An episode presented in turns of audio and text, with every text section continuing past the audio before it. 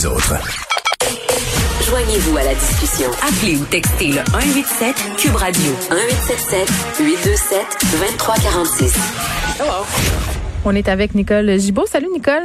Bonjour Geneviève. Bon, encore une fois, les auditeurs s'inquiétaient. Là. Hey, où Nicole? Es-tu en vacances? Es-tu malade? Non, non. Elle est là, fidèle au poste. Elle est juste plus tard. Juste un petit peu. Oui, euh, on revient sur euh, le procès de Benoît euh, Cardinal, le jury qui est en délibération. Là, Benoît Cardinal qui est accusé du meurtre de Jaël Quentin. et ce qui est quand même assez préoccupant. Plus on en sait sur cette affaire-là, le plus on se rend compte que Benoît Cardinal, bon, avait pas l'air d'être tout à fait un ange. Là. le jury qui a été séquestré hier pour décider justement de son sort là, ignore complètement qu'il y a une enquête qui est menée, qui a été stoppée par ailleurs à cause de la procédure concernant cette accusation de meurtre, une enquête qui était menée par la police de Laval concernant des allégations d'agression sexuelle sur neuf adolescents. Oui. Bon, euh, quand on dit ignore ou des fois, là, au moins on parle d'ignorer que cette euh, cette enquête là, mais souvent on, voit dans les journaux la première page là, en première page, on a caché au jury telle telle telle chose. On cache pas au jury. En droit criminel, il y a euh, évidemment la preuve doit être présentée dans notre droit canadien d'une certaine façon. On ne peut pas laisser toutes les portes ouvertes. Et ça, c'est le rôle du tribunal. C'est le rôle du juge, de la juge qui siège de décider. C'est tout fait hors jury. Jamais, jamais ces discussions-là sont faites devant les jurys, justement, pour pas les influencer d'aucune façon. Alors, ça mm. arrive des fois, quatre fois par jour, où les avocats vont faire un signe au tribunal disant, euh, on vous demande un hors-jury, s'il vous plaît. Des fois, c'est des, des affaires très, très simples. Des fois, c'est sur une question d'admissibilité de preuve. Dans ce dossier-là, c'était clairement une question de savoir est-ce qu'on peut présenter, est-ce qu'on peut questionner, est-ce qu'on peut alléguer? La réponse grande, longue, énorme, c'est non. Pourquoi? Parce qu'on ne veut pas contaminer le jury sur des infractions potentielles alléguées, peut-être que en enquête, puis même si c'était tout vrai, Geneviève, mm-hmm. le pire des, des, de la personne sur la Terre peut avoir commis plein d'autres affaires, mais ne pas avoir commis de meurtre. Ou l'inverse peut être vrai. Mais, Il peut avoir euh, commis un meurtre et jamais avoir rien commis. Je, comprends, Nicole, ce que tu dis là, euh, en toute objectivité, mais, mais je peux pas... Tu c'est sûr que nous, comme citoyens, quand on regarde ça aller, on se dit, ouais, mais tu sais, ça donne quand même une idée du bonhomme si ça s'avérait. Donc, d'écarter ça d'une délibération, est-ce que c'est... Est-ce que c'est heureux? C'est ça quand même qui nous vient à l'idée.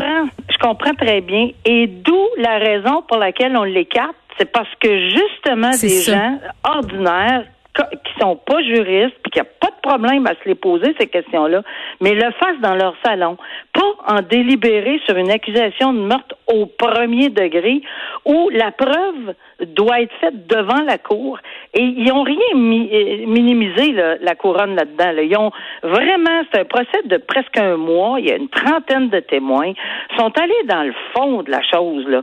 Ils ont des témoins euh, de, très crédibles. Mm-hmm. Et l'autre affaire, c'est que tout le monde dit ben là, il a pas témoigné. C'est évident que, regarde, on peut, le juge ou la juge ne peut pas donner ces instructions-là parce que c'est un droit fondamental de se taire.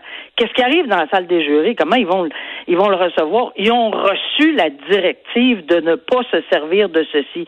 Mais on n'a jamais été un petit oiseau ou une mouche à l'intérieur d'une délibération. Alors, c'est sûr que parce qu'on en parle, parce que ça choque, parce qu'on dit ceci, ben c'est exactement ce qu'on voulait pas remettre dans la salle des jurys. Oui, puis là, ce qu'il faut préciser, j'ai dit que l'enquête avait été interrompue par la police de Laval en attendant que, bon, cette enquête-là pour meurtre, ce procès puisse, puisse aller, là, puisse se poursuivre.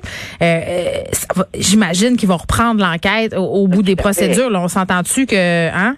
Mais tout à fait. C'est des allégations qui ne demeureront pas. Non, non. Là, ça, ça il faut vraiment s'attendre à ce que il y, en a pas de problème. Là. Je, je, je, suis convaincu qu'on continue. On va et, ça, des accusations peuvent ou non être déposées. On a vu dans les courageuses qu'il y en a qui n'ont pas été déposées, il y en a qui sont déposées. C'est une enquête euh, à ce stade. C'est une enquête. C'est une enquête. Le DPCP va voir s'il y a des infractions euh, dont on peut faire la preuve. Et, ça va suivre son cours. Mais en ce moment, ce que les jurés, les douze personnes à tête complètement lucides, strictement envahis de la preuve du meurtre prémédité, où il faut qu'ils fassent vraiment tous les points là, dans, dans l'espèce d'arbre qu'il aurait suggéré. Là, si vous êtes convaincu hors de tout doute raisonnable qu'il a prémédité son geste, qu'il l'a orchestré, qu'il l'a mm. organisé de façon délibérée, délibérée, meurtre premier, sinon meurtre deuxième, sinon si vous avez un doute raisonnable qu'il a, a, commis quoi que ce soit, puis que ça peut être quelqu'un d'autre, vous n'êtes même pas sûr, ben, la théorie de l'intrus qu'il a suggéré, c'est acquitté. C'est ça notre droit canadien. C'est pas autre chose. Le jury qui est en délibération, donc on va suivre ça évidemment.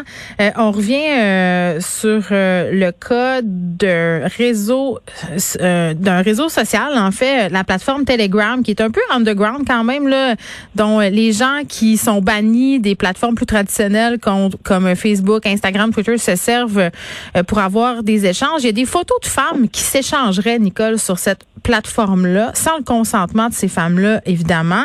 Il y a même euh, certaines d'entre elles qui ont manifesté à ce sujet la semaine dernière. Et là, le SPVM demande l'aide du public euh, dans le cas de ce partage de photos intimes en ligne.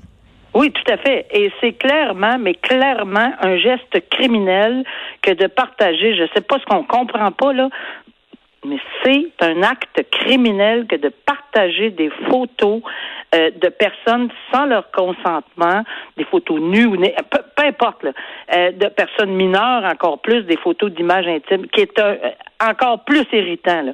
Euh, c'est clair. Là. Toute personne a le droit à sa vie privée et les mineurs sont encore plus protégés dans le code criminel mm. si on partage leur. Alors oui, c'est une très bonne idée de lancer cet appel parce que effectivement, c'est pas évident de retrouver puis d'attendre dans le poste de police là, de savoir combien de monde puis que euh, qui, qui ça marche avec les réseaux sociaux. C'est peut-être la belle chose, la bonne chose dans les réseaux sociaux présentement, c'est que ça peut se partager rapidement. Alors oui, ça peut les aider énormément. Euh, il faut qu'il y ait un point de départ. C'est pas des enquêtes faciles, hein, c'est des enquêtes. Non, mais là, l'SPVM euh, qui demande la collaboration du public, euh, c'est une, chose, mais quand même, Héloïse Marinier qui a témoigné dans la presse.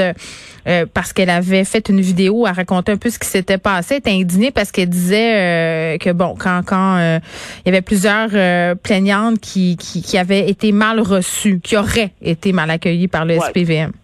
C'est une allégation qui aurait été. J'ose espérer que c'est pas le cas.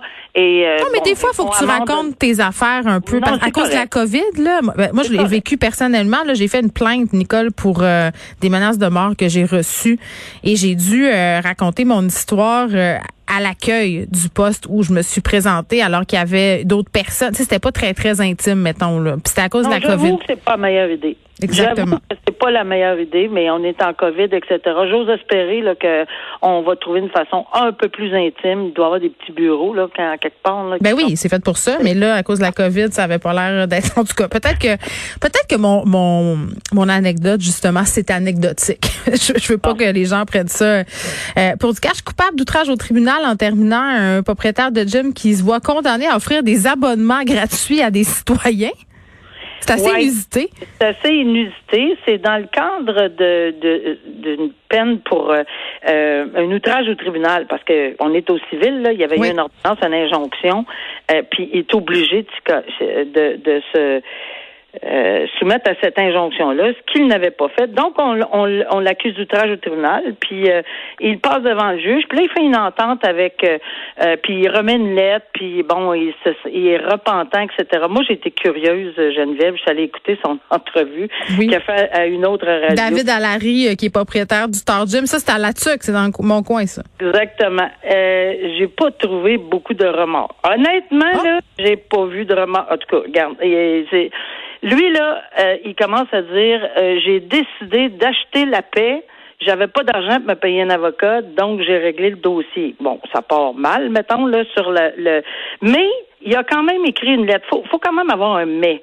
Il a quand même écrit une lettre d'excuse. Bon, euh, ça vaut ce que ça vaut, c'est sûr. parce qu'il n'a pas, il a pas respecté les mesures sanitaires, Nicole. Puis tu as oh. vu les conséquences à Québec, là.